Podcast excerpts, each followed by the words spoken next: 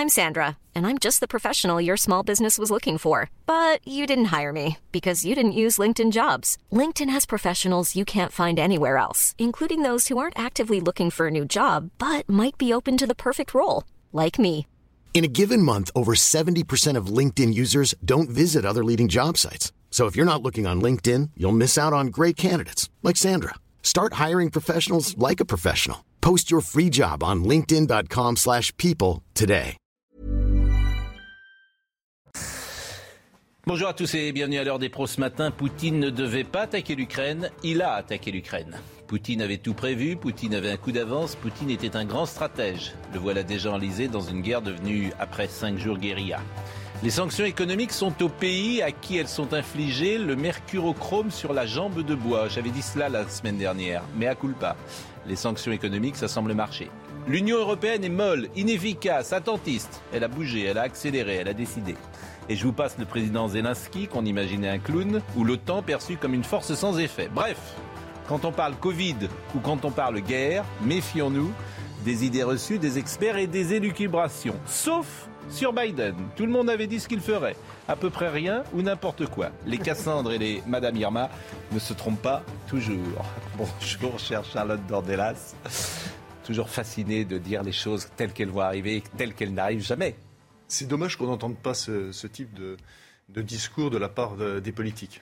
Mais non, mais ça n'arrive jamais. Tout C'est ce dommage. qu'on avait imaginé dommage. n'arrive jamais. Mais je- dommage. ça, ça m'amuse. Bon, Joseph Massescaro, il y a peu de choses qui nous amusent en ce moment, donc un peu de légèreté. Robert Ménard, bonjour. Bonjour. Et merci d'être avec nous. Et l'homme avec son grand livre qui vient désormais chaque matin, je j'espère que nous ne sommes pas inscrits dans ce grand livre, parce que ça ferait peur. Tout ce que vous direz, vous devrez en rendre compte un jour. Vincent Hervouette est là et on va être dans une seconde euh, avec euh, Monsieur euh, Lecomte, qui est écrivain et journaliste, qui est auteur de KGB, la véritable histoire des services secrets soviétiques. Je pense qu'il est déjà avec nous, d'ailleurs, euh, Monsieur euh, Lecomte, mais il connaît particulièrement bien euh, Vladimir Poutine. Et en fait, j'ai lu euh, son livre et je l'ai entendu. euh, C'est simplement un petit voyou qui est devenu président de la Russie, qui a été sauvé par son prof de, de judo. Comme Staline. Oui, Staline et- était un voyou. voilà. Et cette dimension-là, on présente toujours ces gens-là comme extrêmement intelligents, extrêmement stratèges, extrêmement tout ce que vous voulez. La vérité, c'est que voilà, c'est souvent une détermination, une volonté de faire, et puis euh, une réussite. Mais euh, l'intelligence n'est pas forcément liée euh, à tout cela. Cette réussite chez les dictateurs qui terminent généralement seuls et mal. Je suis censé réagir. C'est un peu le principe de notre. c'est si, le principe de notre. Mais c'est évident que seuls les technocrates, seuls les gens qui ont fait Bac plus 12 peuvent gouverner les États avec efficacité. D'ailleurs, on n'arrête pas de, se- de- de s'en apercevoir euh, dans nos sociétés occidentales. Mais c'est évident. Et euh, tous les grands conquérants euh, avaient fait Normal Sup. euh, Je dis pas ça, mais cette dimension personnelle, Robert Ménard, est intéressante. Vous qui avez parcouru non, le vous monde. Vous avez tort, ce n'est pas un dictateur, c'est un démocrate autoritaire. Vous aviez remarqué. Et- mais, mais- mais c- cette dimension personnelle Eh bien- chez tous ces gens-là, vous prenez Ceausescu, vous prenez Hitler, vous prenez Poutine, vous les prenez tous un par un. C'est- On a tellement été euh, euh, euh, nourri à une espèce de marxisme primaire où on pensait que le poids des individus ne pesait rien. Vous savez, c'était les masses, les rapports économiques, euh, Hmm. les forces de production qui expliquaient. Et on mesure là, aujourd'hui, mais on le mesure tous les jours, dès qu'on s'approche un petit peu du terrain et, et des guerres, que la dimension personnelle, l'histoire des gens est, est- est- est essentielle. C'est pour ça qu'il faut se garder de, de penser qu'on peut froidement, comme ça, vous le disiez, vous faisiez un mea culpa, dire ce qui va se passer, ce qui va se passer. Vous en savez quelque chose. Même tout à l'heure, j'écoutais votre, votre, votre billet. Votre édito, est-ce que demain les forces russes vont euh, piétiner face à une guérilla ukrainienne? Je n'en sais strictement rien. Et je pense qu'aucun de nous n'en sait strictement rien. Qu'est-ce qu'il en sera de, euh, de, de l'attitude de M. Poutine? Est-ce qu'une une bêtise, un dérapage aux frontières de l'OTAN? C'est bien pour ça qu'il y a le message de, du, du chef de l'État. Sur quoi ça peut déboucher? Honnêtement, on est dans une campagne électorale et un monde où il faut se garder de faire des pronostics. Juste, euh, pardon, juste sur euh, quand même la comparaison des caractères. Euh, je, prenais l'exemple de Staline tout à l'heure, parce qu'il y a en effet parcours Staline, voyou, géorgien, etc. Évidemment, bien sûr, il ne s'agit pas de dire que les technocrates, comme disait d'une manière taquine, sont, sont, évidemment seuls autorisés à gouverner les pays. Mais faisons un parallèle, par exemple, puisqu'on parle souvent de la crise de, des missiles de Cuba, faisons un parallèle entre Khrouchtchev, en revanche, et Poutine. Là, pour le coup, c'est intéressant.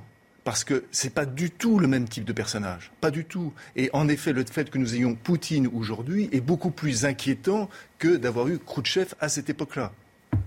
Euh, avant d'être avec Bernard Lecomte, euh, je vais interroger évidemment Vincent Herouette euh, sur les derniers éléments de la nuit. voyons le sujet de Clémence Barbier et on va essayer de décrypter ensemble ce qui s'est passé. Cette nuit encore à Kiev, les sirènes anti-bombardement ont retenti à plusieurs reprises. Des explosions ont été aperçues, comme ici sur cette autoroute à seulement 30 km à l'ouest de la capitale. Cet automobiliste filme une frappe russe détruisant une base militaire de la ville. Misha, nous devons conduire rapidement car ils vont encore frapper. C'est là que se trouve la base militaire. Ils ont atteint le point de contrôle directement. Mince, c'est fou. Kiev résiste encore, mais l'étau se resserre. Sur ces images satellites, des dizaines de blindés russes alignés les uns derrière les autres sont à seulement 25 km de la capitale. Cet immense convoi militaire s'étend sur plus de 60 km. À Kiev, les habitants creusent des tranchées pour se protéger. Je n'ai pas de casque, je n'ai pas d'équipement, mais me voilà en train de creuser une tranchée au lieu de vivre calmement. Je voulais dire à tous les militaires russes qui veulent venir sur notre terre et nous la prendre, vous allez tous mourir ici. Des bombardements meurtriers dans des quartiers résidentiels de Kharkiv, deuxième ville du pays située à la frontière avec la Russie, ont fait au moins 11 morts. Analyse des dernières heures, Vincent Hervouette. Bah, écoutez, là, vous avez vu les images satellites de cette colonne de blindés qui s'apprête à faire mouvement vers, euh, vers et qui hésite. Qui, euh, c'est-à-dire que la bataille pour, euh, pour Kiev n'est pas encore lancée et on sent bien que la deuxième phase dans laquelle l'armée, l'armée russe se prépare à entrer va être une phase qui risque d'être beaucoup plus meurtrière. C'est la prise des villes. Avec en première ligne désormais au sud des combattants qui arrivent de Crimée, qui sont des Russes de Crimée, et au nord des combattants qui euh, sont des, Ukrainiens du Donbass. Donc avec euh, un aspect guerre civile qu'on n'a pas encore vu. Euh, vous aurez d'un côté des partisans qui sont qu'on voyait creuser les tranchées, hein, qui s'organisent en milices, ce qui est d'ailleurs assez extraordinaire parce que l'armée régulière met des partisans en première ligne et se retranche. On ne le voit pas tellement, l'armée ukrainienne. Hein. Elle, elle Actuellement, elle traque la, cinquième colonne à l'intérieur de Kiev. Hein. Elle a peur que des spetsnaz, des forces spéciales, soient infiltrées pour essayer d'assassiner le président. Donc il y a une espèce de, paranoïa extraordinaire hein, dans une ville qui se sait assiégée et dont personne ne comprend comment la bataille va se dérouler. C'est pas Beyrouth en 82, c'est pas Sarajevo, c'est c'est pas Grozny, c'est on ne sait pas très bien comment les Russes vont s'y prendre et on sent qu'ils hésitent. Mais ils voudraient sans doute les Russes que ça tombe sans combat. Ce serait ça l'objectif, sans doute. il est évident que s'il y a un coup à la tête, un coup au but, s'ils décapitent le régime, mm. s'ils se saisissent de, euh, euh, de Zelensky et euh, de quelques membres de son gouvernement, ils peuvent sortir la Russie peut sortir de ce bourbier où elle est en train de s'enliser, de ce piège dans lequel elle est en train de s'enferrer, le monde entier. Parce que ça, ce qu'on ne voit pas là dans vos images, c'est qu'il y a quand même une protestation, mais quasi universelle. Il s'est passé à l'ONU hier un truc qu'on n'avait jamais vu. Il y a des sanctions européennes comme on n'en avait jamais imaginé. Même les Chinois sont intervenus. Donc il y, a, il y a quand même un prix à payer à cette aventure militaire qui commence à être extraordinairement lourd. Et donc, s'ils peuvent avoir, euh, s'ils peuvent se faire Zelensky et, euh, se retirer euh, en, gardant et la Crimée, une négociation quelconque sur le, sur le Donbass, ce sera déjà pas mal. Il est déjà en retrait. Dans ce qu'il a dit hier à Macron, il était déjà en retrait par rapport à ce qu'il avait exigé. Oui, mais c'est ça qui est inquiétant, et on va en parler avec Bernard Lecomte dans un instant, parce qu'il connaît la personnalité de Poutine. Quand quelqu'un comme ça est acculé, acculé, avec la personnalité qui est la sienne, tu sais pas ce qui peut arriver. Mais il y a quand même quand tu es jusqu'au boutiste comme ça, que tu sais que tu vas en fait. En fait, il a perdu déjà. Vous pouvez pas, vous pouvez J'ai envie de dire, il a déjà perdu la guerre, euh, vous- Poutine. Oui, il a perdu de toute Il a tout perdu déjà. Il gagnera peut-être la bataille. Donc comment Kiev, tu fais Il a perdu la guerre d'une certaine manière. Oui, mais plus que ça. Mais il peut. Il a peut-être peut perdre- perdu son non, pouvoir, peut il a peut-être tout il peut perdu. perdre davantage. Il Oui. peut perdre son pouvoir, il peut perdre Oui, la vie. oui. On peut lui faire payer. Donc il ne faut pas Oui. que la défaite soit quand même trop cinglante. Exactement, On n'en est pas là, on peut- exactement. en- bah oui, on n'en en est pas là, cas- mais c'est ça qui m'inquiète ce- ce- par rapport à la personnalité telle que elle est décrite Moi, je parfois. m'inquiète pas de la carrière de Poutine. hein. Non mais On va- vous avez on va- compris ce que je veux dire. On va pas, C'est-à-dire pas que s'en- on va pas s'en- c'est quelqu'un qui a le bouton rouge. C'est ça que je veux dire. On va pas s'en inquiéter tout de suite, mais enfin, il y a une série de bonnes nouvelles. Zelensky, c'est pas le clown qu'on imaginait, Oui, c'est quand bien même sûr. un type qui joue son rôle aujourd'hui. Alors on peut trouver qu'il est bon comédien, en tout cas il est crédible euh, dans ce qu'il dit. L'Europe qu'on nous annonçait divisée, euh, impuissante, inexistante, elle n'est pas le rêve de puissance de l'Europe. il a du sens aujourd'hui. C'est quand même. Vous avez pris des notes pendant que je faisais. Le- Vous avez pris des notes pendant que j'ouvrais l'émission. C'est bien. Non mais c'est vrai. Mais euh, bah, Robert, euh, non mais c'est vrai. Je suis nouvelle. par ce garçon de Mais, temps mais non mais vous avez parfaitement raison. Oui, oui, surtout. mais, pardon, que vous le disiez, vous, vous êtes journaliste. Oui. Moi, je suis un tout petit peu acteur et acteur d'un camp. Alors, je euh, retire ce que j'ai dit, vous avez raison. Qu'aujourd'hui, je le dise, n'a pas le même sens, contrairement à un certain nombre de mes amis qui sont incapables de dire ça, de dire que le chef de l'État, moi, je le critique sur tout un tas de choses. Mm. Aujourd'hui, on ne peut pas lui reprocher d'être inactif sur cette scène-là. Il était encore une heure et demie durant euh, avec Poutine, il joue son rôle. Je veux dire, les mêmes qui le critiquent, d'ailleurs, seraient capables de dire s'il avait rien fait, quand même, ce type ne fait rien. Je veux dire, moi, je constate qu'il y a un certain nombre de choses qui sont encourageantes et que ce qui, de- ce qui pouvait paraître, mais c'est dans toutes les guerres comme ça. On s'est retrouvés dans des guerres ensemble avec un certain nombre de gens ici sur ce plateau. Dans toutes les guerres, les gens pensent toujours que quand ils partent à la guerre, ils vont gagner en trois jours et quatre rapide. C'est toujours rapide toujours la et sans histoire. conséquence. Pas cher. Ça n'est jamais rapide, c'est jamais sans conséquence. Et je trouve ça formidable qu'aujourd'hui, du fait de cette, de, de- de cette attitude de M. Poutine, qui est un dictateur, encore une fois, et c'est bien de dire, qui viole les droits de l'homme chez lui, qui ne respecte pas les élections, autant de choses qu'un certain nombre de gens devraient garder en tête en ce moment. En face, il y a quelque chose qui existe et l'Europe y prend sa part. Alors j'entends bien, mais vous avez mis le débat à juste titre sur euh, l'aspect politique. Bon, Euh, si je pousse votre raisonnement, euh, vous pensez que euh, le débat démocratique pendant la campagne électorale doit quand même avoir lieu Mais bien sûr, Oui. ça- ça- il a lieu d'ailleurs, tout le monde ne dit pas la même chose. Si j'en. Non, mais vous semblez euh, soutenir Emmanuel Macron dans ce que vous dites. Non, je suis- Donc si je pousse le raisonnement, je vous dis, est-ce que, votre- est-ce que vous pensez que dans cette période-là, je- votre candidate... Je suis juste un patriote conséquent et Oui. pas un patriote de, de papier, euh, euh, de comédie, euh, de, de théâtre. Ça veut dire que quand l'Europe est en danger, quand même M. Poutine met Mais- l'Europe en danger, quand la France est en danger, je suis derrière le chef de l'État. D'accord, mais vous pensez quand même- Et je ne m'invite... et- Attendez, je Oui. finis. Et je m'invente pas... Qu'est-ce que c'est des émissaires de la paix, histoire de faire chier Macron ou Enfin, c'était à peu près ça, pardon. D'accord. Non, non, mais j'entends bien. Oui, mais euh, alors, euh, d'embêter Macron, vous Oui. préférez cette deuxième version, où Madame Pécresse, qu'est-ce qu'elle veut? Émissaire européen, et elle nous ressort Sarkozy. Mais il y a un chef de l'État en ce moment. Il est là. Moi, Hier, suis- euh, elle a fait un, un conseil de défense qui n'a pas été une réussite. Ah, je sais L'image qui a été donnée, euh, effectivement, elle, ferait mieux de. Elle, cette se- mise en scène n'est pas. euh, elle ferait mieux de se rappeler, une, elle qui se drape, tu sais, ils se drapent tous dans le gaullisme, Hmm. et tout ça, se souvenir qu'il y avait une espèce de règle dans la vie politique Oui. française qui était que quand ton pays est en danger, quand il y a une situation comme ça, on est derrière celui qui incarne. Mais alors la question peut-être qui, qui fâche, euh, vous, vous, êtes toujours. qui. Non, vous êtes toujours d'accord pour que euh, Marine Le Pen maintienne sa candidature. Mais j'ai eu Marine Le Pen tout à l'heure au téléphone. Mais non, je- mais je- qu'il n'y ait pas d'ambiguïté. Absolument. Elle doit se présenter contre Emmanuel Macron, selon vous. Est-ce que j'ai dit arrêtez de Mais non, mais je cherche. Attendez. Non, je- je Bah, elle ferait mieux, à votre avis, qu'Emmanuel Macron Quoi aujourd'hui. Non, je n'en sais rien. Moi, aujourd'hui, je ne dis pas que quelqu'un ferait mieux. Moi, je soutiens Marine Le Pen sur des questions qui n'ont rien à voir avec ça. Je l'ai dit 200 Ouais, mais c'est important de savoir est-ce je qu'elle ferait mieux, à votre je avis vais finir. Sur l'immigration et l'insécurité, ce qui n'est pas tout à fait rien. Sur, je l'ai eu ce matin, je le lui ai redit, je lui redis tous les jours. Mm. Marine, on a un chef de l'État. On est en guerre indirectement, on soutient le chef de l'État. Aujourd'hui, il n'y a pas de critique du chef de l'État à faire. Sans, sans non, avoir critique, euh, pardonnez-moi, soient- sans qu'il y ait critique, Oui. sans qu'il y ait critique, on serait le seul pays d'Europe où l'opposition, pardon, devrait fermer sa gueule. Voilà. Non, on, serait le seul pays d'Europe où l'opposition ne pourrait pas émettre, qu'elle- c'est ne vrai pourrait qu'elle- pas émettre c'est vrai le gueule. le du début d'une question. Mais- Ça, moi, ça me pose un problème. Exemple, exemple. Moi, je trouve extrêmement révélateur que Emmanuel Macron, et là encore, je, je- je salue, il fait le job, comme on dit, il n'y a aucun problème, mais s'adresse directement aux Français. Il y a quelque chose en France qui s'appelle Le Parlement. Ouais, le Parlement. Il y a le Parlement. Voilà. Et ça, partout, dans Et il y a quoi, partout, vous le voyez. cet après-midi au Parlement.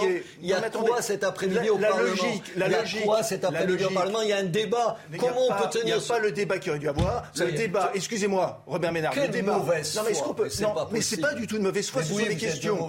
Non, c'est une question. Je sais pas pourquoi on se vous venge. C'est une question. le On a le droit de ne pas être d'accord. Bien sûr, non, mais dire- Robert, je suis désolé. le Parlement n'est pas saisi alors qu'il y a un débat cet après-midi au Parlement. Je veux bien les il y a, une procé- et ceux qui nous écoutent doivent le savoir, qui est que le chef de l'État, au lieu de faire une adresse directement aux Français, aurait dû commencer par faire une adresse Bernard au Lecomte Parlement, aurait dû faire une adresse au Parlement, et que c'est après qu'il y aurait eu un débat, comme dans tous les autres pays européens. Excusez-moi. Et simplement aussi sur les questions, est-ce qu'on peut se permettre aussi le canevas d'une remarque lorsqu'il, lors- lors- lors- avec sa lettre adressée aux armées, d'accord Alors que Hmm. On la verra l'heure. française se trouve dans une position où, franchement, euh, une position très difficile en ce moment. Et- Vous le savez très bien. Mais cette C'est lettre. quoi- euh, C'est quoi le problème? Bah, le Pas problème, c'est qu'il faudrait se taire. Il faudrait rien dire. C'est-à-dire qu'il y a une lettre aux armées, il y a une lettre aux armées, énorme, parle, Laurent. il parle et que, et que C'est- les, les membres de l'opposition, quels que soient les membres de l'opposition, droite et gauche, ont le droit de dire sur la question du réarmement, réarmement militaire, énergétique ou autre, eh bien, pendant cinq ans, on n'a rien fait. Puisque vous en Voilà. parlez, message d'Emmanuel Macron aux armées. Il a adressé un message euh, hier, euh, 28 février. Les Européens et leurs alliés sont prêts à prendre des sanctions supplémentaires contre la Russie. Après une visioconférence qui réunissait les dirigeants français, américains, britanniques, can- canadiens. Euh, vos vertus de discipline intellectuelle et de force morale nourrissent aujourd'hui, comme hier, une posture de maîtrise qui fait honneur à notre pays. Euh, Quand on s'apercevra qu'on a un problème de munitions, comme on a eu un problème de masques, d'accord, on, on lira cette lettre. Voilà. C'est terrible. Dès- Non, c'est pas terrible. C'est les faits. juste les faits. Et ça ne m'empêche pas, à et ça ne Vincent- m'empêche pas de dire, excusez-moi, que Emmanuel Macron fait le job. Ça ne m'empêche pas. Que- vous savez que- quoi que j'ai dit le Vous savez quoi? C'est- le fameux en même temps. Est-ce que j'ai. Non, non, non. Est-ce que j'ai Il dit faut le vous y faire maintenant, puisque Non, vous êtes rentré Emmanuel Macron a fait une adresse au Parlement vendredi, lue par les présidents des deux pardon. chambres. Est-ce que je peux répondre à Non, mais cette- ce que vous dites, parce que je, en même temps que vous dites, je fais le fast, comment on dit, fast checking, je crois. Donc je répète, c'est Samis Faxi, spécialiste du euh, politique chez nous, qui m'envoie cela et qui me dit Emmanuel Macron a fait une adresse au Parlement vendredi, lue par les présidents des deux chambres. Oui, mais c'est que lui-même s'adresse au Parlement. Ouais. C'est c'est la différence. qu'il y a débat je ne sais pas si c'est désolé. important ce qu'on dit là. Non, mais Ah, ces si. temps d'habilité Bon, non, dialectique, moi, me laisse sans Bon, voix. Mais voilà. la seule chose, c'est que sur Allez. une longue carrière, on se rend compte qu'on ne conteste jamais les postures présidentielles en matière de, de politique En temps de guerre. Voilà. C'est-à-dire que tous nos présidents ont été excellents, même si, euh, quand on doit juger quand même une politique à ses résultats, si on regarde le recul de la France au cours, dans son influence depuis 20 ans, c'est quand même saisissant. Saisissant, rappelez-vous, 2003, depuis, depuis 20 ans, euh, on n'a pas cessé de perdre du terrain en Afrique, euh, dans le, même en Europe, même en Europe. Et donc, il y a quelque chose. mais, je suis d'accord avec vous, silence dans les rangs, euh, il y a un ennemi, sauf que, bon, jusqu'à présent, quand même, la Russie ne nous a pas déclaré la guerre. hein. Mais bon, elle a, une pos- elle a une posture qui, est, qui déstabilise le continent, et donc, et Wagner- voilà. ça va, ça va nous coûter cher. Cher. Oui. Alors, le Mali, le Mali, on ne doit Et- rien et dire. et Le Liban, on ne doit rien dire. Attendez, le, laissez terminer Vincent et on ne doit rien dire. Je Le- je on ne vous doit rien dire. de les-. C'est terminé. Attends, Vincent, je ne vous reprends pas là-dessus. Quand vous dites la Russie ne fait pas la guerre à la France, quand attendez, je connais l'Afrique comme vous la connaissez. euh, quand je vois le rôle de la Russie et de Wagner au Mali, il me bien. semble, il me Vous semble savez bien que, le Wagner, on leur a ouvert les portes en, en- en Centrafrique et au Mali, c'est le problème, c'est des Et- putschistes. C'est et- pas Wagner. Ça veut dire quoi On leur a ouvert. Les gens comprennent pas ce que vous dites. Ça veut dire Parce quoi On on leur a. C'est on qui ce on carapaté, on s'est- On. La France. La France a ouvert les portes à Wagner au Mali. A abandonné la En Centrafrique à son sort, ne voulant pas arbitrer ou tenir ce pays qui est intenable. Oui, alors c'est pas la même chose. C'est-à-dire que la France s'est retirée, donc Wagner est arrivé. Oui, mais on quand vous dites Wagner- je pense à ceux qui nous écoutent et ils sont perdus. Ce que je veux dire juste. Vous avez raison. Ce que vous juste êtes la voix du peuple. Mais pour la serviteur du peuple. Ce que la- Vous allez, vous allez reprendre La- la- le rôle de Zelensky, serviteur du peuple. la, la seule chose, que, la seule chose que C'est mardi gras. la, la seule chose que C'est mardi gras aujourd'hui C'est mardi gras. Ah bah oui. La seule chose. Pas les masques Non, mercredi des cendres. Demain, le- la- la- Pas les masques si c'est mardi gras. Bon, La, la seule chose que j'essaie Oui. de dire, c'est que ce conflit oui. avec la Russie via euh, l'Ukraine, on le mène ailleurs, on le mène en Afrique et ailleurs, avec des visées expansionnistes de M. Poutine de la même façon. Et qu'aujourd'hui, dans cette situation-là, moi, si je ne me gêne pas pour critiquer le chef de l'État, je dis qu'on devrait avoir un Oui. peu de retenue Oui. et que c'est ça, être un patriote. C'est tout. Je suis d'accord Et avec on peut vous, être mais- nuancé, n'être nuancé Alors, sans se valoir des attaques Robert qui Ménard, sont celles de la sauf- France où on peut rien dire. Robert Ménard, sauf, sauf, tout ce que vous dites est vrai. Mais on est en campagne électorale. Bah oui. Bah oui. Donc, euh, comme on est en campagne électorale, ça veut dire que vous, rentrez chez vous. Faites pas campagne. Dites à Marine Le Pen de se retirer, allez jusqu'au bout de vous-même. Parce qu'autrement, c'est intenable comme position. Pardonnez-moi de vous le dire comme ça. Ben, c'est intenable. Oh, oh, quel- je veux dire, c'est quelqu'un, intenable. quelqu'un a choisi que l'inter- que l'intervention, l'invasion russe ait lieu en campagne mais- électorale mais à ce moment-là, vous dites, nous empêcher je vous faire- réponde, pliez les Gaules sans jeu de mots, vous rentrez chez vous, et puis vous dites, il n'y a plus de campagne. Attendez, Très bien, il n'y a plus de campagne. Mais non, mais attendez, est-ce qu'on peut euh, dire, articuler deux mots face à vous? Le Oui. premier mot, c'est que. Oui. Le premier mot, c'est Même que. si la table, je vais demander une table, si vous voulez, où les gens soient un peu plus loin.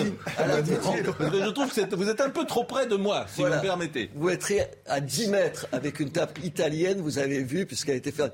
Ce que j'essaye de dire, c'est qu'il y a des sujets. Moi, je continue à penser que sur la politique de, intérieure, sur la politique de sécurité. Oui, mais c'est la politique- inaudible en ce moment, à ce Mais moment-là. attendez, eh, attendez, c'est la faute à qui? Eh oui, mais la c'est ce que vous dites, quoi. Moi, je prolonge votre raisonnement. Mais non, je dis juste que sur un certain nombre de questions, Oui, j'essaye d'être conséquent. Je suis patriote jusqu'au bout des ongles. vous êtes tombé amoureux d'Emmanuel Macron, si vous me permettez. Bah oui, pas. mais vous Parce avez le droit. Mais et on a le droit. Et on, est-ce qu'on a le droit d'être nuancé? Est-ce Oui, qu'on a le droit mais- mais- parce qu'on est dans un. mais vous est-ce avez le droit Est-ce qu'on a le droit. Est-ce qu'on a le droit Il vous a séduit. Est-ce qu'on a le droit Est-ce qu'on a le droit Quand on est dans un camp.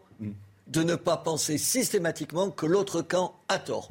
Est-ce qu'on a le droit on a aussi quand cha- on est, on a- Est-ce a- qu'on a le droit quand on est à le droit d'être non sans changer de camp et c'est pas besoin de sourire, ma, ma chère Mais non, mais, consoeur. c'est- c'est- On- on- pardon, mais on a- bon, le on- spectacle est un peu. on- on- quoi? Le spectacle, il est quoi? Il est que je ne veux pas que Je mon faire, camp euh, apparaisse. Soyez gentil avec Charlotte. Euh, oui, Charlotte, je la connais depuis assez d'années. Je suis toujours gentil, admirative vis-à-vis d'elle. C'est pas le problème.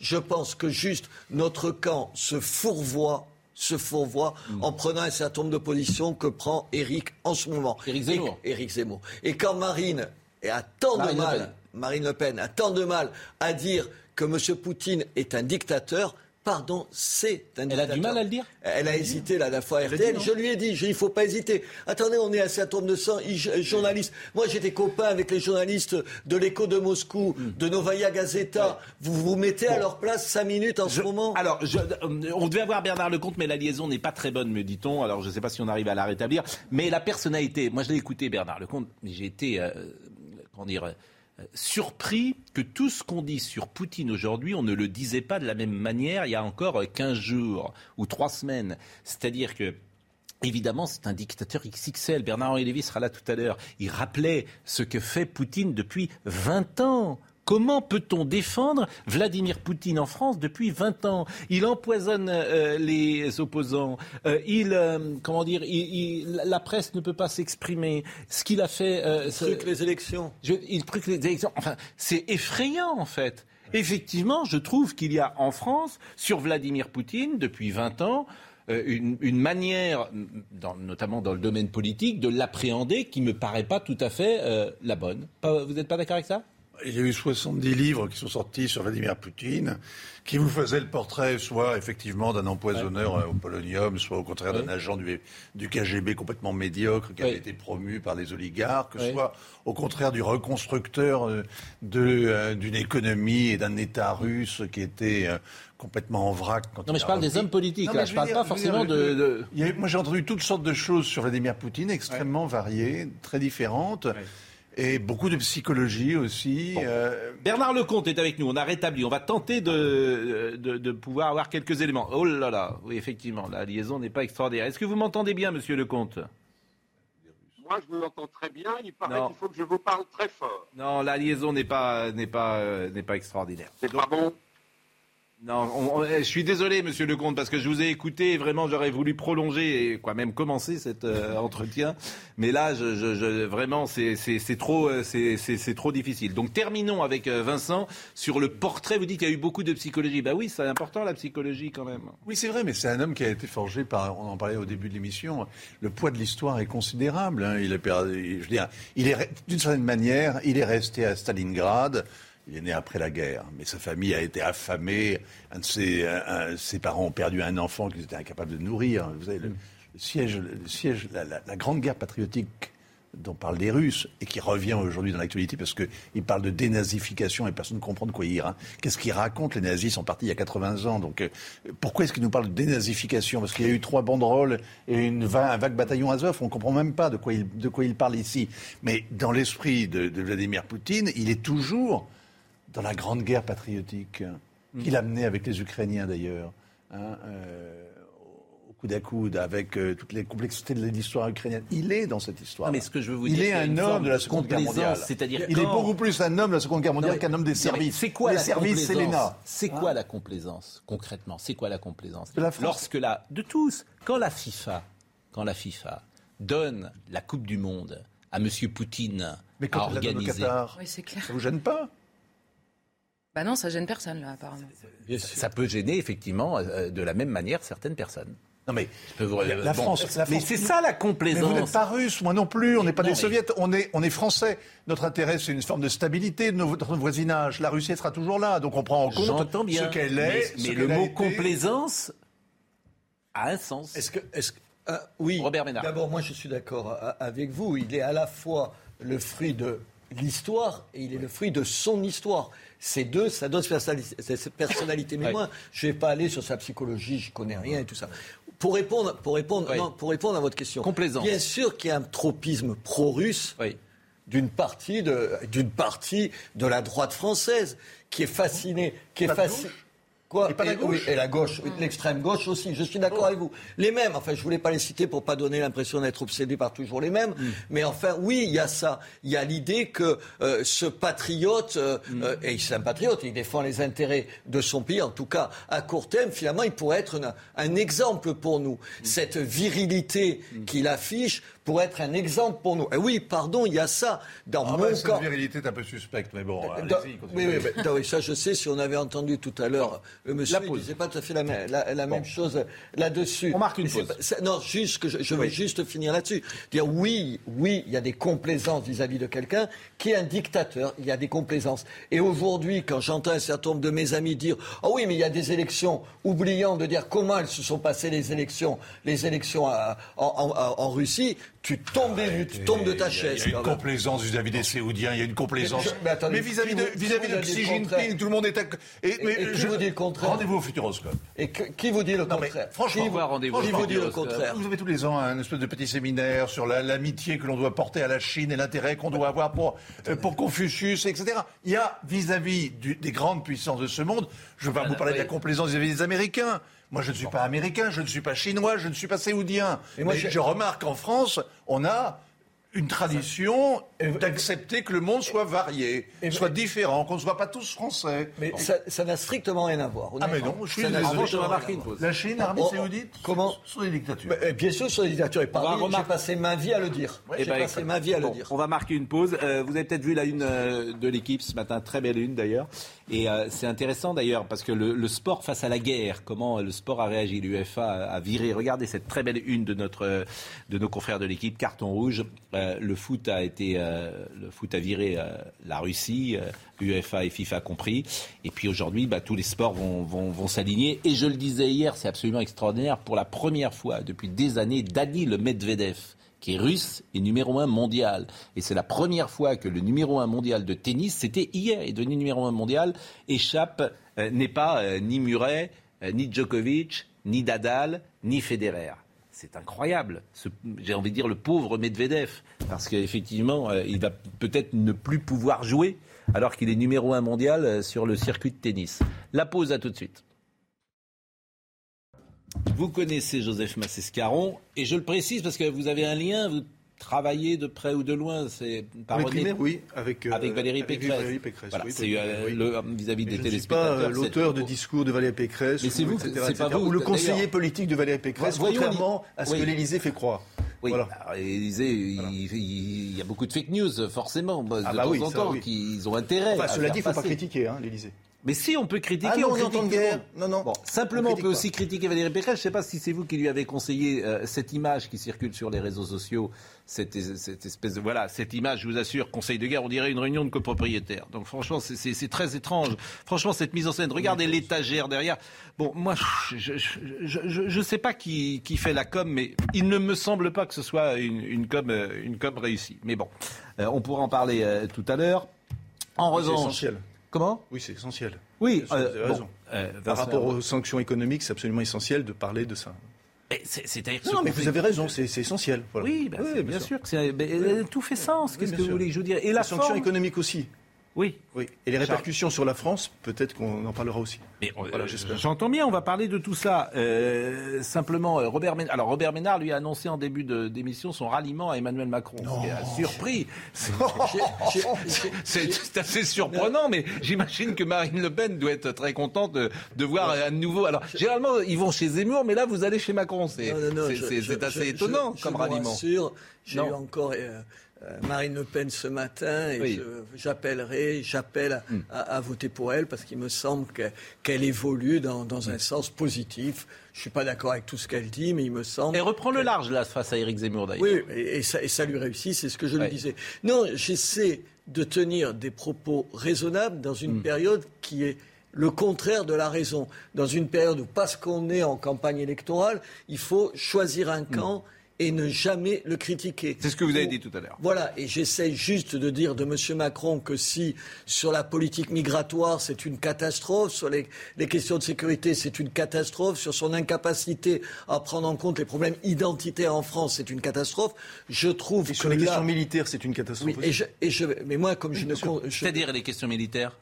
Ah bah écoutez, l'armée la, ne se trouve pas en, en, France dans une situation euh, formidable.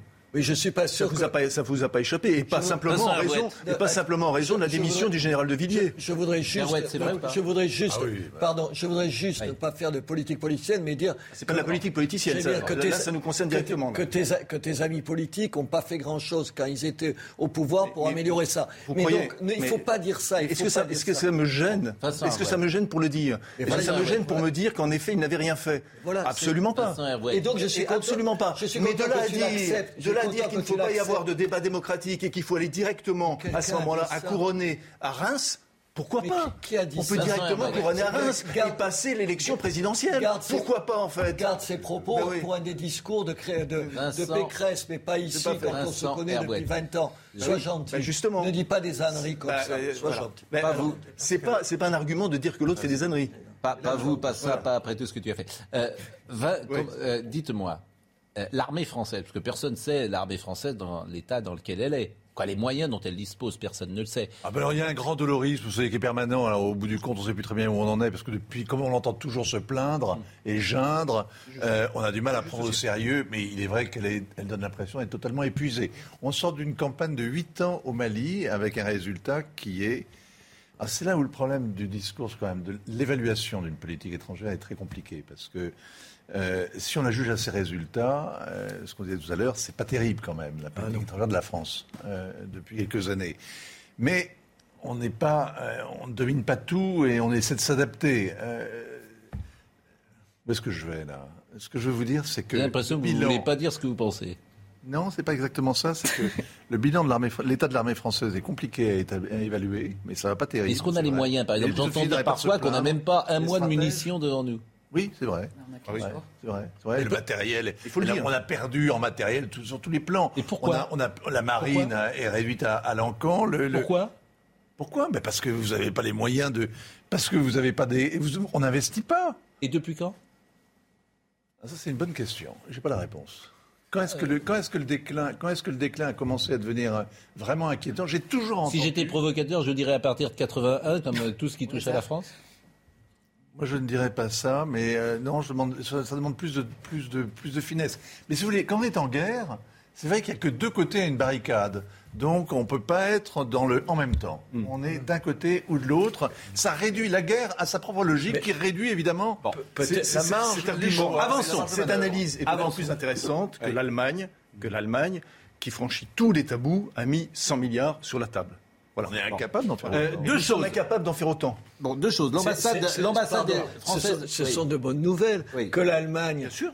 Adopte cette position, Et donc, qu'il y ait, peut-être une Europe de la défense qui se dessine, qu'enfin on ait une réponse commune. Je trouve que c'est des choses positives. L'ambassade est déplacée. pour un camp politique. L'ambassade est déplacée. Juste positif pour notre On va être avec Anne-Laure Bonnet dans un- une juste un seconde. tout petit bémol. Oui. Ça, parce que ça va ensemble. J'ai un tout petit bémol. L'Allemagne met 100 c'est milliards.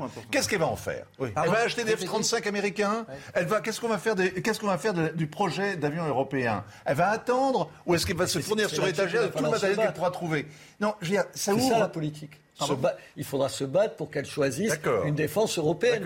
Et, si là, c'est- je, et là, si je c'est en pense qu'on peut être l'Ukraine, ça va être rapide le choix. Ça va être très rapide le choix. Et on risque de transférer effectivement aux Allemands toute une technologie qu'on a réussi à mettre au point, à demander aux, aux- aux ingénieurs d'assaut, et se faire flouer au dernier Avançons. moment parce qu'ils achèteront si- chez le parrain américain. Si, on fait de la politique, c'est pour que ce qui peut paraître évident ne se produise pas aussi. C'est aussi pour ça qu'on fait de la politique. Tout le monde s'en fiche de ce que je dis. Avançons quand même. L'ambassade a été déplacée par exemple à Kiev.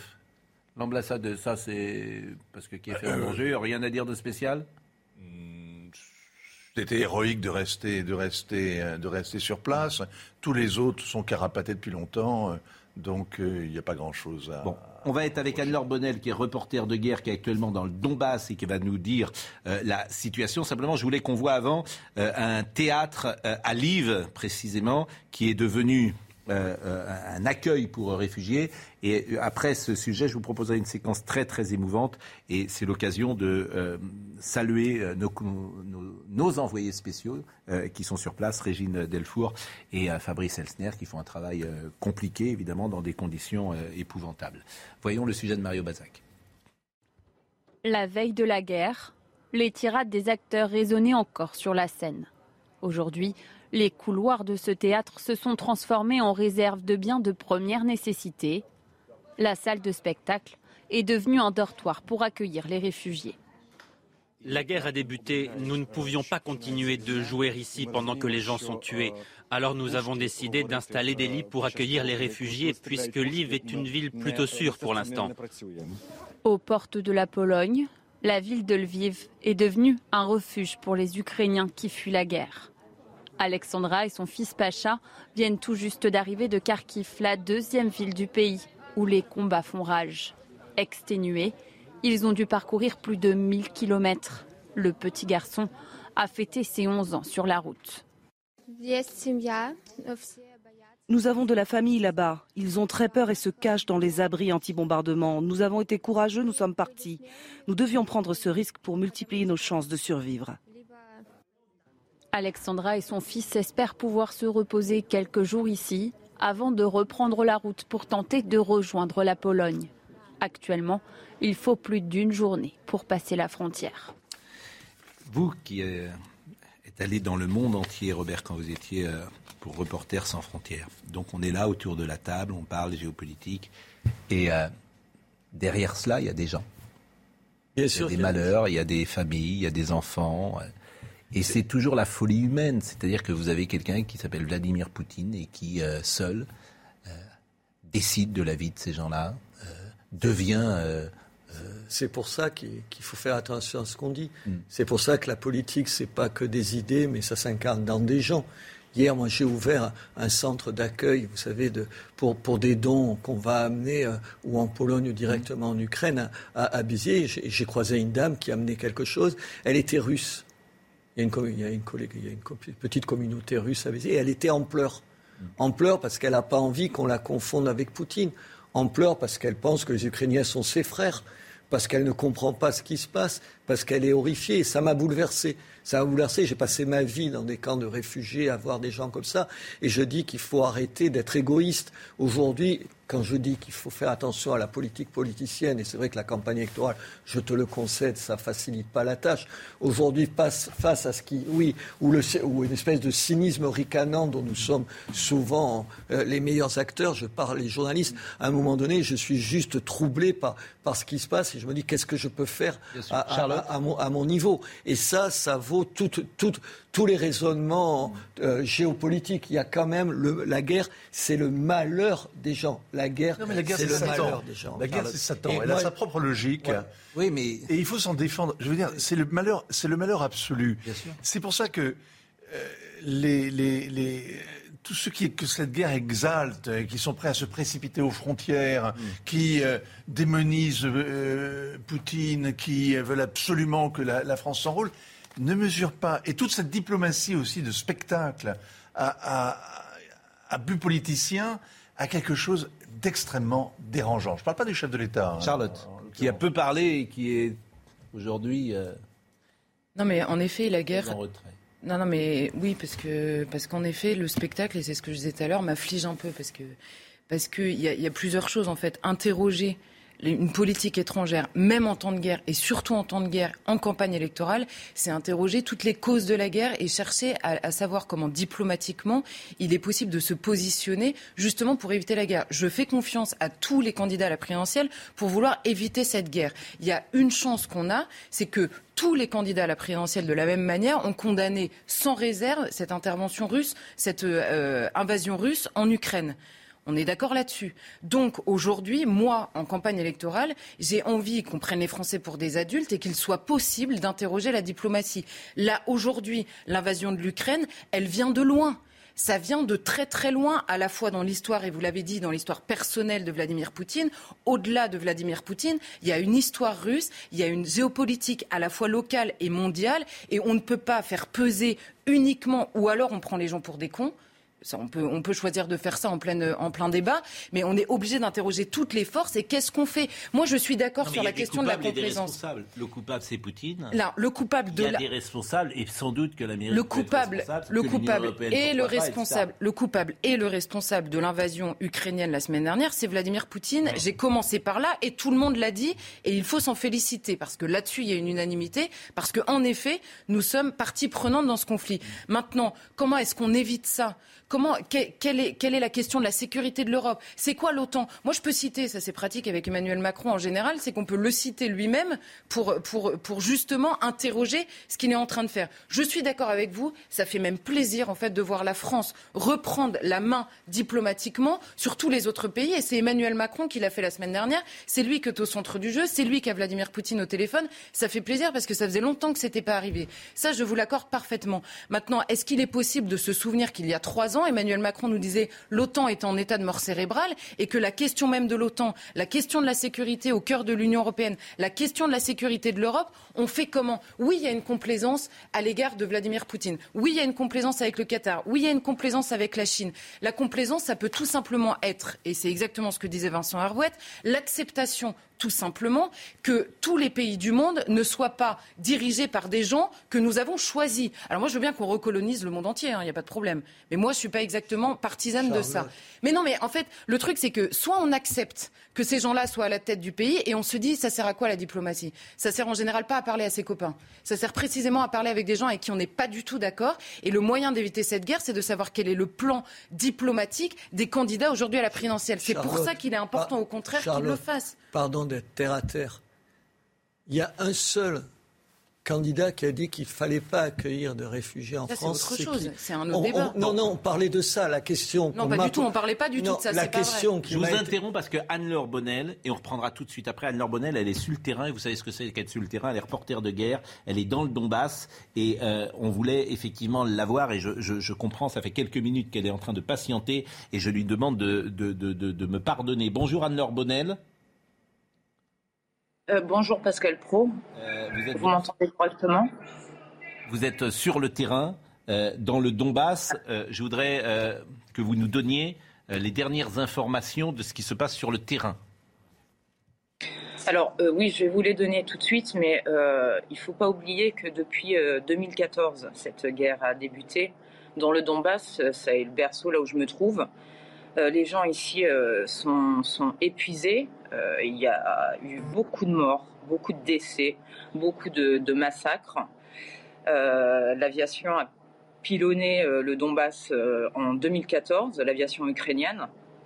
Et aujourd'hui, le point est le suivant ça continue. Euh, des villages comme Gorlovka, où j'étais euh, hier et avant-hier, euh, sont également visés par des tirs, des grades, etc. Il y, a, il y a des blessés, il y a des morts que je filme quotidiennement, que je photographie également, pour garder ça en témoignage. Je ne je n'ai aucun message politique, hein, mais sachez simplement que depuis une semaine, on parle de ce conflit, mais il dure depuis huit ans. Il y a eu 13 000 morts. 13 000 morts. Les gens sont épuisés, ils se sentent tous ukrainiens. Euh, et euh, ce que je peux vous dire, c'est qu'ils sont très surpris que, l'Europe se rende compte euh, de la situation. alors que pour eux, cette situation de bombardement, c'est de, vivre dans des caves, etc., de recevoir l'artillerie lourde fréquemment. Je l'ai documenté en 2015 pour eux, c'est un quotidien depuis 2014, je le répète. Ensuite, je vous interromps, je vous interromps parce qu'il y a effectivement tout le monde ne, comment dire ne comprend pas la situation aussi précisément évidemment que vous la vivez depuis de nombreuses années. vous avez dit et ça m'a surpris, tous les gens se sentent ukrainiens. Et vous avez rappelé que les bombardements étaient ukrainiens il y a quelques jours. Mais, euh, mais quelque chose de grave que visiblement euh, euh, a échappé, a échappé la population du Donbass en 2014 a été ciblée et par son propre gouvernement. la population russophone a été bombardée par le, gouvernement de Kiev.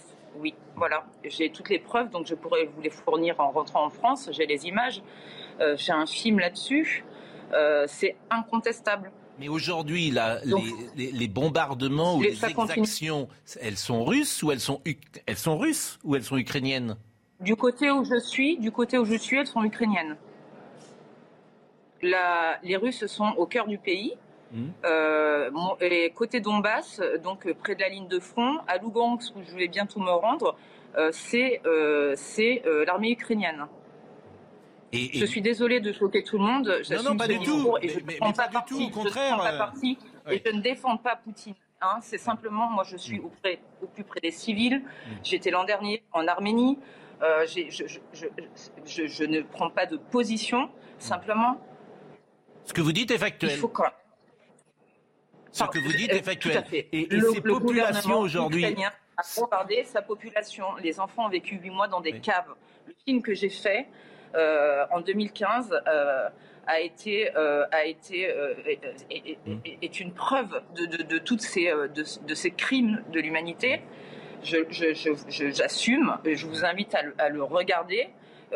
hier, j'étais j'étais avant-hier dans une école. deux institutrices ont été coupées en deux, le corps coupé en deux.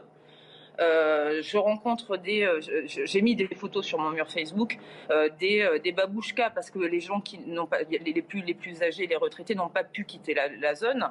Donc les civils sont touchés, soit par l'artillerie lourde, soit par des grades. Enfin bon, je suis pas une spécialiste de l'armement. En tout cas, je vous confirme qu'ici, dans la région du Donbass, côté russophone, encore aujourd'hui, ça bombarde. Hier, Donetsk a été touché. Et c'est euh, évidemment, le pouvoir central ukrainien, selon vous, qui euh, déclenche ces, bombardements. Alors, ce que je vous propose, est-ce que vous pouvez rester avec nous? Parce qu'on va recevoir Bernard-Henri Lévy dans quelques secondes, euh, Anne-Laure Bonnel. Est-ce que vous pouvez rester avec nous et apporter votre témoignage? Parce qu'on doit marquer une pause. Oui, oui, oui, bien sûr. Bon, je vous en prie, je vous en prie. Je, vous remercie euh, beaucoup et, de. Voilà, écoutez, simplement, cette, cette guerre, la, la, la, guerre, c'est horrible. Alors, j'ai pas de solution, je fais pas de politique, mais ce qui se passe, c'est très grave. Vous êtes écouté par des millions de Français. J'espère que qu'une désescalade sera possible, parce que euh, quand vous voyez, euh, depuis, depuis 2014, il y a 13 000 morts à peu près. Anne-Laure, vous êtes euh, dans le Donbass depuis combien de temps? Je suis arrivée il y a depuis lundi dernier. Et vous avez vous étiez à Paris la semaine dernière? Ouais. Merci. merci beaucoup. Vincent Hervouette Oui. Un commentaire sur le. Sur un le, commentaire sur, sur ce qui vient d'être dit ah non, elle rappelle, elle rappelle une évidence. Et, et, elle a raison de dire que la guerre est, est une épouvante, hein, mais que la guerre civile, c'est la pire des guerres. Hein, vous savez C'est celle où on connaît le type qui est en face, on sait qui on tue, et on sait pourquoi on le tue. On le connaît, on peut se mettre à sa place, on peut le diaboliser aussi facilement. C'est un, c'est l'ennemi avec lequel euh, qui vous est le plus intime. Donc c'est une guerre inexpiable. Et empêcher euh, ce qui est en train de se, se, se, se, dérouler sous nos yeux là en Ukraine, c'est à la fois une guerre à l'ancienne, mécanisée. Euh, c'est pas une guerre froide, hein, c'est une guerre de haute intensité. Et en même temps, c'est les, le, le, la situation est grosse hein, d'une d'une guerre civile qui sera épouvantable. Les accords Merci. De, les accords de Minsk. Pardon, mais, non, non, mais d'où la, nécessité, d'où la, nécessité, Pascal d'accueillir les réfugiés, les femmes, les enfants, d'être solidaires, il faut aider. Non, mais c'est important, de le dire. C'est important de le dire. Bien sûr, évidemment, évidemment. Euh, merci Robert Ménard. Comment? Ce que font des pays aujourd'hui sous sanctions européennes. Hmm. Merci Robert Ménard. Merci euh, Vincent Hervouette. On va recevoir Bernard-Henri Lévy. Vous restez avec nous, vous allez pouvoir l'interroger. Anne-Laure Bonnel sera avec nous euh, également. À tout de suite. Bernard-Henri Lévy nous a rejoint. Je l'en remercie. Vous connaissez Joseph Massescaron et Charlotte Dornelas. On va essayer de comprendre et c'est pas simple. Euh, on va essayer de distinguer et c'est pas simple non plus les coupables et les responsables. Le coupable, c'est Poutine. Bon. Est-ce qu'il y a des responsables? Est-ce que, par exemple, euh, l'OTAN, qui a, euh, cessé de s'étendre, ces dernières années ou qui a voulu s'étendre Est-ce que le conflit que nous avons aujourd'hui Elias là Est-ce que euh, l'Amérique a fait ce qu'il fallait faire? Est-ce que la France a fait ce qu'il fallait faire? Est-ce que les intellectuels ont fait ce qu'il fallait faire, qui n'ont peut-être pas alerté suffisamment fort qui était euh, Poutine? Euh, L'OTAN, certainement pas. L'OTAN est une alliance défensive hmm. et qui malheureusement n'a pas voulu accepter l'Ukraine. Hmm. Donc là, les éléments de langage du Kremlin sont à côté de la plaque. Mais elle s'est étendue.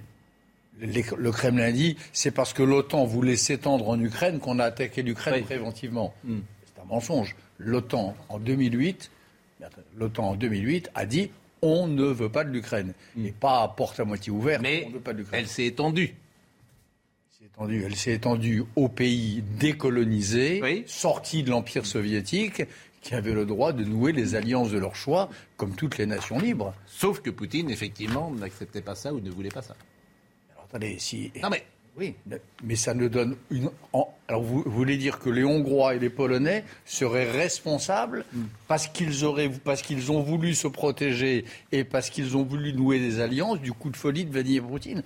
Euh, si on raisonne comme ça, c'est la fin du monde. Hmm. Euh, les, les, malheureux pays d'Europe centrale kidnappés par la Russie pendant, pendant 50 ans, qui ont fini par s'en pendant 30 euh, ans, qui ont fini par s'en libérer, seraient responsables de ce qui arrive aujourd'hui aux, dames de Kiev qui accouchent dans les caves et aux enfants qui ont peur sous les bombes. Non, il faut refuser, mais il ne faut même pas mettre un, bout du petit doigt dans cette logique euh, euh, de raisonnement. Alors, pardon, question. on voit bien, d'ailleurs, vous l'avez vous-même développé, Bernard Lévy, que ce qui est en question, c'est le droit international. Et qu'il ne faut pas sortir de là. Parce que c'est ça, en fait, qui doit être absolument préservé. Euh, et est-ce que, aussi, ce droit international n'a pas été mis à mal, et notamment, pas simplement par Vladimir Poutine, mais un peu partout dans le monde, depuis à peu près 20 ans? Vous savez, aujourd'hui, me faites pas le coup de Villepin de déclencher un, de vouloir faire un débat de géopolitique générale. Non, attendez. Je fais pas le coup de Villepin. Je ne parle pas du Qatar contrairement Villepin, lui, voulait qu'on parle des printemps arabes. Vous voulez qu'on ah parle des du droit international. Moi, je voudrais, moi, je veux qu'on parle aujourd'hui de ce qu'on a entendu tout à l'heure, cette reporter de guerre qui est sur le terrain dans le Donbass, qui était au bord des larmes à cause de ce qu'elle nous a raconté, qu'elle vivait et qu'elle voyait. Il faut arrêter. Et elle est encore là d'ailleurs. Attendez, qu'est-ce qu'elle a dit Qu'est-ce qu'elle a dit, Bernard Lévy Pardonnez-moi. Qu'est-ce qu'elle a dit Elle a dit justement, elle a parlé en termes de droit international parce que ce qu'elle disait, c'est que précisément les accords de Minsk c'est que précisément les accords de Minsk n'avaient pas été respectés. C'est ça tout son mm. propos. Et vous êtes d'accord que les accords de Minsk n'ont pas été respectés Moi, je suis d'accord qu'il faut arrêter la guerre. Il faut arrêter la machine de guerre de Poutine. Tout le monde est d'accord. Voilà, mais c'est ça, c'est ça la seule question. Après, l'urgence. On est Charlotte après, je reviendrai volontiers avec vous parler du droit international, parler de l'histoire des accords de Minsk, venir avec Villepin euh, parler de, de, de, mais laissez Villepin. des printemps arabes. Non, mais je veux dire par là qu'aujourd'hui il y a une urgence absolue. Moi, j'ai passé la nuit au téléphone parce qu'on organise ce rassemblement de soutien à Paris tout à l'heure au théâtre Antoine avec des copains de Kiev, avec des copains de Kharkov qui arrivent encore à communiquer. La situation est monstrueuse. Il, il faut arrêter cela. Voilà, le reste est littérature. Charlotte La guerre est monstrueuse, on est tous d'accord, et c'est pour ça qu'il ne faut pas euh, jamais la provoquer. Donc on est obligé aujourd'hui, pour arrêter la guerre, de se poser la question, et je vais reprendre un peu à mon compte la question. On comprend bien qu'il y a plusieurs choses. que nous disait cette reporter, en effet, elle parlait, alors peut-être préciser, mais on a une organisation pour la sécurité en Europe, en gros, euh, qui a, euh, comment dire, euh, favorisé des accords à Minsk en 2014, où l'Ukraine et la Russie, pour faire simple encore une fois, s'accordaient sur un cessez-le-feu dans cette partie séparatiste, à savoir le Donbass. L'Ukraine n'a jamais respecté respecté ce cessez-le-feu, n'a jamais respecté ses accords. Maintenant, si on va sur la question de l'OTAN, c'est évidemment pas les petites nations qui ont peur de l'ogre russe qui les a euh, euh, comment dire, euh, réduits en esclavage sous l'URSS, qui ont rejoint l'OTAN extrêmement légitimement qui sont en accusation. C'est évidemment le jeu américain qu'on interroge. C'est-à-dire qu'il y a des organisations avec le président ukrainien. On, dit à l'Ukraine, et d'ailleurs sur les deux tableaux c'est atroce, on dit à l'Ukraine, on fait la politique de la porte ouverte peut-être un jour, évidemment il ne rentre pas, il ne rentre jamais. Le président Zelensky qui euh, est parfois présent dans les organisations de l'OTAN, dans les réunions de l'OTAN, pardon, et de l'autre côté, pourquoi est-ce que les Américains refusent qu'ils entrent dans l'OTAN? Parce qu'ils savent très bien la réaction que ça provoquerait chez Poutine, qui le dit depuis 15 ans. Donc, on ment à la fois à l'Ukraine, à la fois à la Russie, et on joue sur ces deux tableaux. On peut quand même interroger la responsabilité de Joe Biden, qui pendant trois semaines, alors que les, troupes russes s'amassaient à la frontière, n'a pas dit une seule fois l'Ukraine ne rentrera pas dans l'OTAN.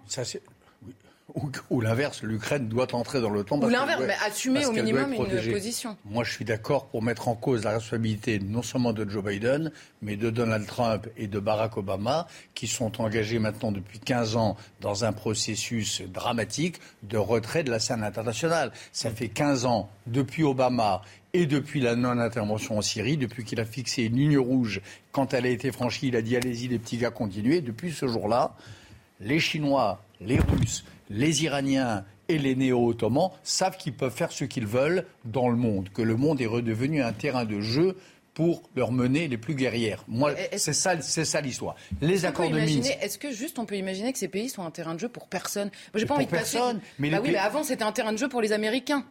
Ou même pour la France mais il y a quelque chose qui a changé. il y a quelque chose qui a changé avec la décolonisation de l'Europe centrale en 1989, avec la chute de l'empire soviétique, c'est que on a cru, en effet, que les peuples allaient pouvoir vivre libres, prospères et, autodéterminés, qu'ils n'allaient plus être des pions dans la stratégie de tel ou tel. C'est ça que l'on attendait du XXe siècle. Les peuples ne sont pas des pions.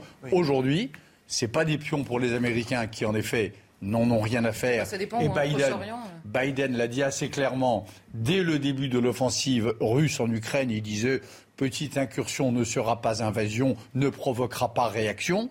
Et il a donné un feu vert en disant cela à Vladimir Poutine. En revanche, il y a un impérialiste aujourd'hui qui, lui, clairement veut reconstruire un empire. Euh, avec, un, avec, un, avec une, un corps de doctrine, avec des moyens, c'est Vladimir Poutine. et celui-là, euh, Joseph moi, je, condamnais, je, me, je militais contre l'impérialisme américain lorsque j'avais 20 ans ou 18 ans à l'époque de la guerre du Vietnam. Aujourd'hui, l'impérialisme, il est chinois, il est turc. Mais vous regrettez qu'on n'intervienne pas en Syrie Vous allez intervenir en Libye, donc c'est l'impérialisme. je ne dis pas qu'il faut, je dis pas qu'il faut intervenir en Libye. Je dis pas qu'il faut intervenir en, en Ukraine. Je dis qu'il faut arrêter la guerre. Je ne dis pas qu'il faut envoyer hmm. des soldats. Zelensky est très clair, vous savez. Quand, Joe Biden lui a proposé une exfiltration, il a eu cette phrase magnifique. Il a dit Mon petit gars, j'ai pas besoin de taxi, j'ai besoin de munitions. Il aurait pu dire J'ai pas besoin de soldats, j'ai des soldats magnifiques, j'ai des braves, j'ai des femmes et des hommes qui, qui, défendent le pays. Ils ont juste besoin d'avoir des armes qui datent pas d'avant la Seconde Guerre mondiale. Anne-Laure Bonnet, euh, simplement, je voulais qu'on parce qu'elle elle doit ensuite partir. Je voulais qu'elle intervienne de nouveau, parce que vous avez peut-être euh, Anne-Laure Bonnel, qui est reporter de guerre, qui est donc actuellement dans le Donbass, et je voulais que vous interveniez simplement sur cette, une nouvelle fois dans cette discussion, parce que vous nous donniez des informations qui vont sans doute surprendre ceux qui nous écoutent, puisque le Donbass, et, vous le disiez tout à l'heure, est bombardé par les forces ukrainiennes. Alors, depuis des années, c'est une forme de guerre civile qui est mise en place. 13 000 morts depuis 2014. 13 000 morts depuis 2014. Des chiffres, le 26 mai, le gouvernement de Kiev a bombardé sa population. Monsieur euh, Bernard-Henri Lévy, vous la voyez cette photo, c'est celle que j'ai prise euh, avant-hier. Donc voilà ce qui se passe dans le Donbass. Donc je suis d'accord avec vous, il faut arrêter cette guerre. Et regardez cette institutrice, vous la voyez là, coupée en deux. Je vous propose de peut-être. Ça, c'est les forces ukrainiennes. je, continue parce que vous allez voir ce que c'est la guerre. Ça, c'est les abris. Ça date d'hier. Hein. Je, vous invite à aller sur mon mur. Oui, oui, non, mais regardez bien, monsieur, s'il vous plaît. J'étais dans le Donbass, oui. Regardez cette mamie là. non, non, vous n'avez pas été là où je suis, parce que ça fait depuis 2014 qu'ils vivent ce qu'ils sont en train de, ce qu'ils vivent là. Moi, je suis allé, je suis allé de à Louhansk. Ne me coupez pas. Regardez, regardez. Parce qu'à un moment donné, il faut avoir le courage de dire les choses. Non, mais j'entends ce que vous dites, Anne-Laure Bonnet. Moi, ce qui m'intéresse. Je, je, comprends, mais euh, voilà chacun ce qui se passe dans le Donbass. Vous voulez voir ce qui se passe dans le Donbass Voilà ce qui se passe dans le Donbass à Donetsk. Chacun a compris. Je suis pour que cela s'arrête sans délai. Bon, ce qui m'intéresse, chacun a compris votre message. Je sais qu'en France, on n'a pas l'habitude de montrer la réalité de la guerre, mais la guerre, c'est pas une statistique. Anne-Laure. C'est des morts. Vous avez raison. Je comprends votre émotion et vraiment, euh, euh, mais simplement, moi, je veux comprendre pourquoi Zelensky puisque c'est Zelensky, bombarde-t-il depuis 2014 les Ukrainiens du Donbass? Mais je, ne suis pas d'accord avec eux. Alors qu'il est, je, ne mets pas en cause les images, encore qu'il y a des images qui peuvent être. Euh, hmm. Nous sommes à l'âge où il faut aussi mettre en question les images, mais admettons. Mais euh, il ne faut pas confondre l'agresseur et l'agressé. Hmm. Depuis 2014, moi j'ai été en Donbass à plusieurs reprises. J'ai fait un film, un morceau de film sur le hmm. Donbass. J'ai fait un grand reportage pour la chez pour, enfin bref, ainsi de mm. suite. J'ai passé du temps dans le Donbass et partout, depuis Mariupol jusqu'à Stanitsia. Mm. Hein, j'ai passé, j'ai remonté des 450 km.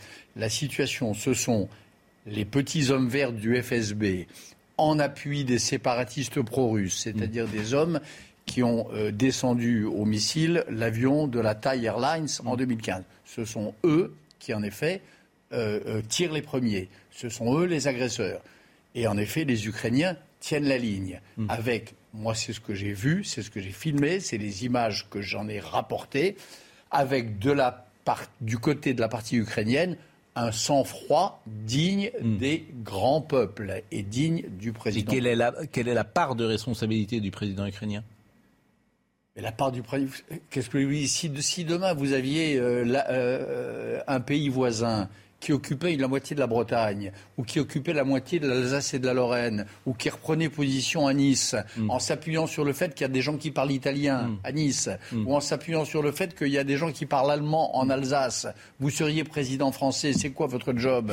C'est de maintenir l'intégrité territoriale de votre pays. Si demain vous avez euh, une minorité wallonne de, de, de nervis, euh, non, non, mais on est, qui décide en, en Belgique que la Belgique c'est fini et qu'il faut annexer euh, la partie wallonne à la France, ou l'inverse, une partie de la France, l'île, à la Belgique le métier d'un chef de gouvernement ou d'État, c'est le plus proprement possible, évidemment, euh, en évitant les morts civiles, euh, de s'y opposer. Ou alors il est démis par son peuple. Euh, un mot, parce que Régine Delfour est avec nous. Elle est en, direct de la frontière. Elle était déjà hier à la frontière de. elle est à Live, je pense, si, si, je ne me trompe pas. Et je voulais vraiment que vous interveniez ce matin, Régine. Vous êtes avec Fabrice Elsner, je le dis chaque jour, et, et, vous êtes manifestement à la gare de Live, là où d'ailleurs l'ambassade française désormais. Et je voulais que vous nous donniez les dernières informations de sans doute. Euh, d'abord, il y a l'évacuation parfois de Français, puis euh, il y a les Ukrainiens qui fuient. Écoutez Pascal, pour l'instant, ce sont uniquement les Ukrainiens qui fuient. Euh, ici à la gare, nous étions, euh, nous sommes depuis 8 euh, heures ce matin. Il y a eu un premier train qui est parti. Il y avait des femmes. C'était, c'était extrêmement émouvant. Il y avait des femmes, il y avait des enfants qui étaient là depuis 7 heures dans le froid.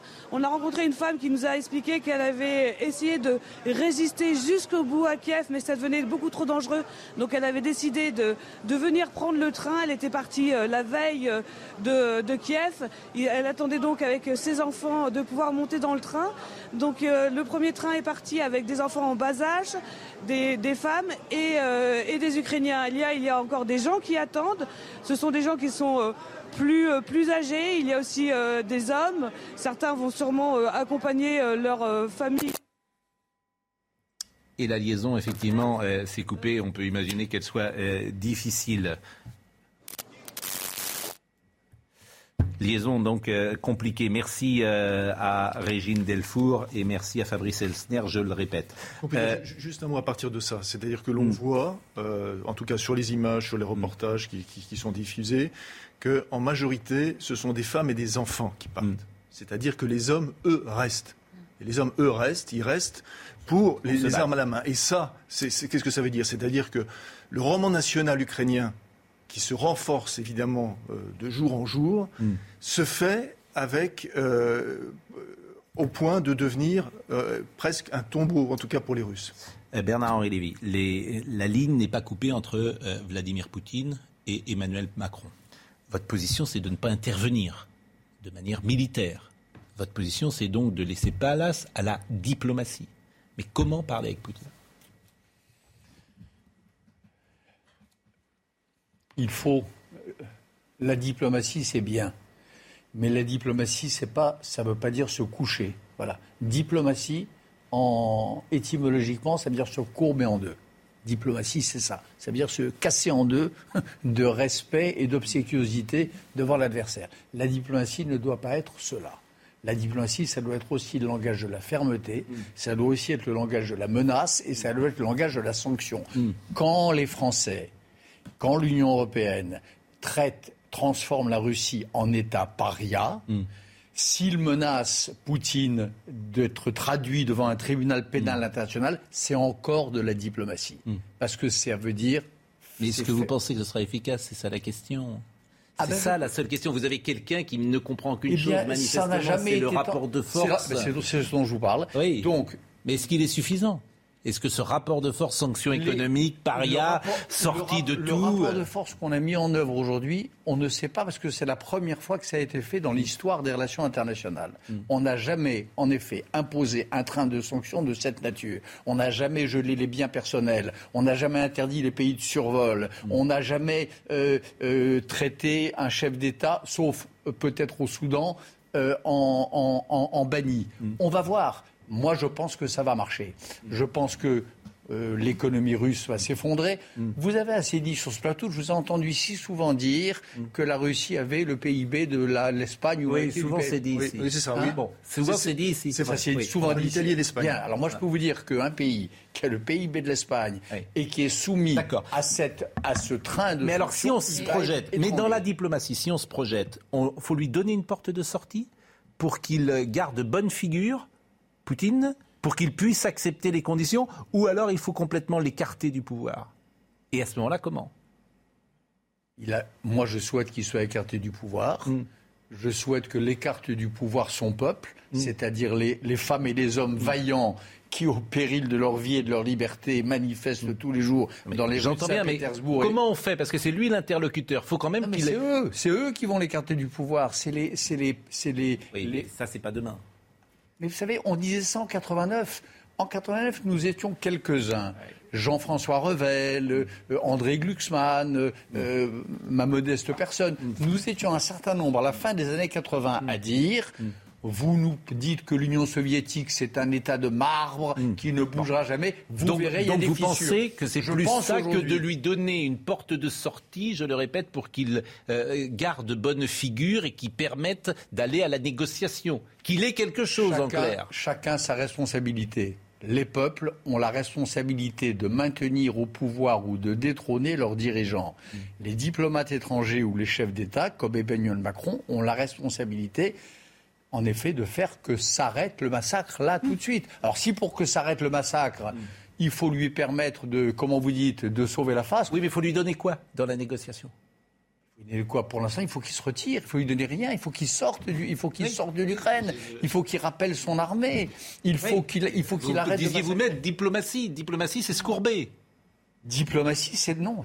Vous n'allez pas se coucher, mais c'est se courber. Non, c'est, ça peut être se coucher, ça peut être se courber, et ça peut être regarder dans les yeux. Ça peut être regarder dans les yeux un assassin galonné et lui dire bas les pattes. Ça aussi, c'est de la diplomatie. Ah ben oui, c'est de la diplomatie ferme. et c'est ce qu'a fait pour l'instant Emmanuel Macron. Je vous signale que nous avons un président qui s'est bien tenu face à Poutine, qui n'a pas molli, euh, ni apparemment dans ce qui nous a échappé de leur euh, rencontre, ni à ce qui en a été montré. Il était fier, il portait bien.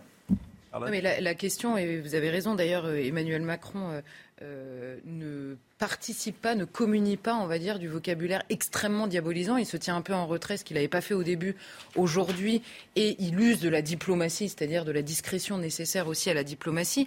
Je pense que la question, c'est aussi à la fois, enfin j'ai plutôt deux questions. Est-ce que la diplomatie ne nécessite pas le réalisme, c'est-à-dire qu'est-ce que demande aujourd'hui euh, Vladimir Poutine, qu'est-ce qu'il exige pour que cette guerre s'arrête, et est-ce que euh, nous n'aurions pas raison moralement d'examiner au minimum ce qu'il euh, demande et de savoir sur quoi nous pourrions lui donner raison? Mais ça dépend. Ça, Aujourd'hui, il exige la démilitarisation, de, la démilitarisation de l'Ukraine. Ça veut dire qu'il exige d'avoir l'Ukraine sous sa patte d'ours à disposition hmm. pour l'écraser de nouveau au moment où il le voudra. Ça, c'est évidemment Donc ça, c'est impossible. Ça, ça n'entre pas dans la diplomatie telle que vous l'imaginez. Ça n'entre pas, dans, dans aucune diplomatie digne et honorable. voilà, c'est ça qu'il demande. Ça, je suis d'accord. Et après, vous parliez de la question de la, de la responsabilité, on va dire, des peuples par rapport à leurs dirigeants. Alors, je ne vais pas jouer mon villepin, comme vous avez dit depuis le début, mais se pose la question quand même dans les dernières années de ce qu'on a observé dans le monde, de la manipulation des mouvements légitimes populaires dans les pays pour atteindre les tyrans et pour en mettre, pour mettre des pions euh, euh, dans, dans, ces pays-là. On l'a vu dans tous les printemps arabes qui se sont révélés catastrophiques J'étais sur pour le Maïdan. J'étais sur le Maïdan en février, en mars 2014, euh, à deux reprises et assez longtemps, etc. Il faut. mais là, on parlait de la Russie. Le Maïdan ukrainien. Oui, oui, mais on parlait du peuple russe là. Allez, mais on parle aussi de, hmm. l'Ukraine, la manipulation des mouvements de révolte spontanés ukrainiens par des intérêts étrangers je peux vous dire qu'il faut avoir l'âme vraiment tordue et complotiste pour voir la main de l'étranger, la main de l'OTAN ou la main de l'Amérique derrière ce mouvement d'insurrection populaire ah, pro-européen et magnifique dont j'ai été le témoin à l'époque. Vous avez vu que vous, noterez que j'ai fait une distinction dans ma manière de présenter les choses. J'ai dit que les mouvements populaires étaient systématiquement légitimes. Dans tous les pays arabes, à chaque fois ce qu'ils demandaient, la question de la corruption, la question de la sécurité, la question de la corruption de leurs dirigeants et la question de la, dictature ou de l'autocratie, ou appelez-le comme vous voulez dans ces pays-là, tout ça était très légitime. Maintenant, il ne faut pas être complotiste, il faut simplement être réaliste pour se dire que si Vladimir Poutine défend de manière atroce ses intérêts, tous les gouvernements du monde, à commencer par les Américains, le font aussi salement. Mais les démocrates, les démocrates les défendent pas de manière atroce. Vous venez de le dire. La grande différence entre bah, les Américains ont fait des trucs atroces. Pardonnez-moi. On fait, je parle aujourd'hui. Mais au fond. Aujourd'hui, une, grande différence entre la Russie et l'Amérique, c'est que la Russie défend ses intérêts de manière atroce l'Amérique les défend de manière pas atroce. Pardonnez-moi. Oui, mais si, ce que, ce que dit Charlotte, c'est que si, si, pardon, euh, Poutine, en effet, Poutine s'appuie sur une histoire internationale et que dans cette histoire internationale, les États-Unis ont commis des actes atroces. On parle souvent, par exemple, comment, ça se trouve? On parle souvent de la Légion Wagner. Comme par hasard, on ne parle jamais de la Légion Blackwater, avec les atrocités qu'ils ont commises en Irak. Mais non, mais, non, mais vous, vous savez. Quand vous étiez oui, directeur vous, en avez parlé, magazine, mais vous savez très bien. Joseph Caron, quand vous étiez directeur du Figaro Magazine, vous aviez consacré un reportage dans votre journal à Blackwater. Donc Absolument. ne me dites pas qu'on n'en parle pas. Oui, c'est notre vie en parler. En revanche, personne ne parle, à part la vaillante, à part la vaillante Alexandra Jousset dans un film diffusé sur France 5 il y a quelques jours. Personne ne parle. de la vous voyez bien, vous voyez bien qu'aujourd'hui, alors Blackwater, il faut que les gens le, sachent. Blackwater, c'est une milice privée américaine, l'équivalent de Wagner. Ils ont des, ils ont des, avec des, liens euh, officiels. Avec des liens officiels. Charlotte a raison, avec des liens officiels. et il se trouve qu'aujourd'hui, euh, la, la, majorité, enfin tout le temps, on parle en effet de, de, de, Wagner et jamais, en effet. Je voulais vous montrer quelque chose. D'abord, euh, vous avez eu raison de rappeler l'extraordinaire documentaire qui est passé sur France 5 un dimanche soir, qui était d'ailleurs insoutenable parfois avec des images terribles d'Alexandra Jousset, qui était sur euh, le commando Wagner et qui est euh, au Mali, qui est. Ce qui est intéressant, Pascal Pro, moi, ce qui me frappe beaucoup quand je vois ce film sur les commandos Wagner, hmm. quand je vois les images qui nous arrivent des, villes ukrainiennes bombardées, des écoles, des machins, c'est qu'au fond, ces, ces soudards russes. Hmm ils sont pas loin de se conduire comme les, comme les islamistes radicaux, comme les terroristes. c'est la même chose. Massacre indiscriminé de civils, mmh. Mmh. tir sur les hôpitaux, tir sur les maternités. Dans le film sur les commandos Wagner, mmh. décapitation, euh, corps brûlés. Euh, voilà. donc la réalité d'aujourd'hui, c'est n'est pas les crimes qu'ont pu commettre les États-Unis au Chili en 19, dans les années 60. c'est des barbares. Vous avez des des, des, Russes mm. euh, euh, qui font partie de la civilisation européenne, euh, au sens où on l'entend, au sens commun, qui se conduisent comme des, comme des barbares. Et cela, il faut les arrêter. et l'Amérique, hélas, elle est du bon côté, mais elle n'est pas assez active. Comme il nous reste quelques minutes, je voulais simplement, parce que parfois naît une séquence euh, émouvante au milieu euh, des drames, et euh, c'est Régine Delfour justement et Fabrice Selsner qui s'étaient à Lille hier soir. Je vous ai montré tout à l'heure ce théâtre où des Ukrainiens sont désormais réfugiés. Et puis il y a une jeune fille qui chante quelque chose tout d'un coup et qui chante la chanson des choristes et qui la chante d'une manière extraordinaire. Et on l'a regardé ce matin avec Marine Lançon, cette image.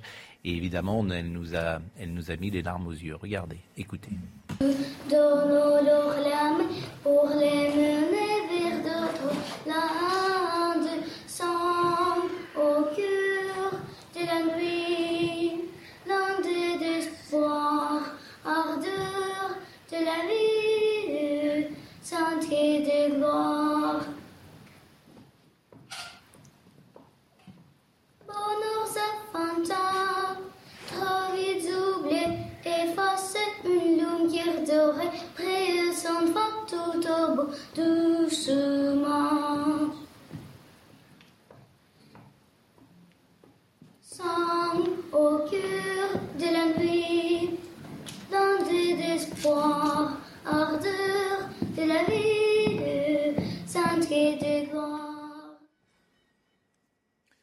Ça me met les larmes aux yeux, c'est bouleversant. Et je vous invite à, ainsi que ceux qui nous écoutent d'ailleurs, venez tout à l'heure. Nous organisons un, rassemblement de soutien à cette petite fille et à ces civils ukrainiens à Paris au Théâtre Antoine, à 5 heures. Et je vous dis ça parce que nous aurons sur scène des, enfants et des adultes qui sortent de Kiev et qui sortent de Lviv et qui nous donneront leur témoignage, qui chanteront et, qui diront le calvaire qu'ils subissent. Et, vraiment, venez, les, les, candidats. C'est à quelle heure? 18h, c'est au Théâtre Antoine 17h, c'est boulevard de Strasbourg? Les candidats à la présidentielle et les candidates seront là. Euh, la grande Patti Smith a envoyé une adaptation de l'hymne national ukrainien qu'elle va interpréter euh, au début de la, de la réunion, Patti Smith, l'hymne ukrainien, à 17h. Et, ce, rassemblement, il sera un hommage à cette petite fille dont vous venez de nous faire entendre la voix. Je le, lui dédie. 17h tout à l'heure. Justine Cerquera a, euh, a été avec nous ce matin. Merci à Marine euh, Lançon. Merci à toute la régie qui était euh, ce matin également au travail. Merci d'être resté avec nous. Merci Bernard-Henri Lévy. Et il faut espérer évidemment que Anne-Laure Bonnet, que je n'ai pas remercié, qui était en direct du Donbass et que je salue aussi et je lui souhaite vraiment du courage. Merci à vous. Jean-Marc Morandini dans une seconde.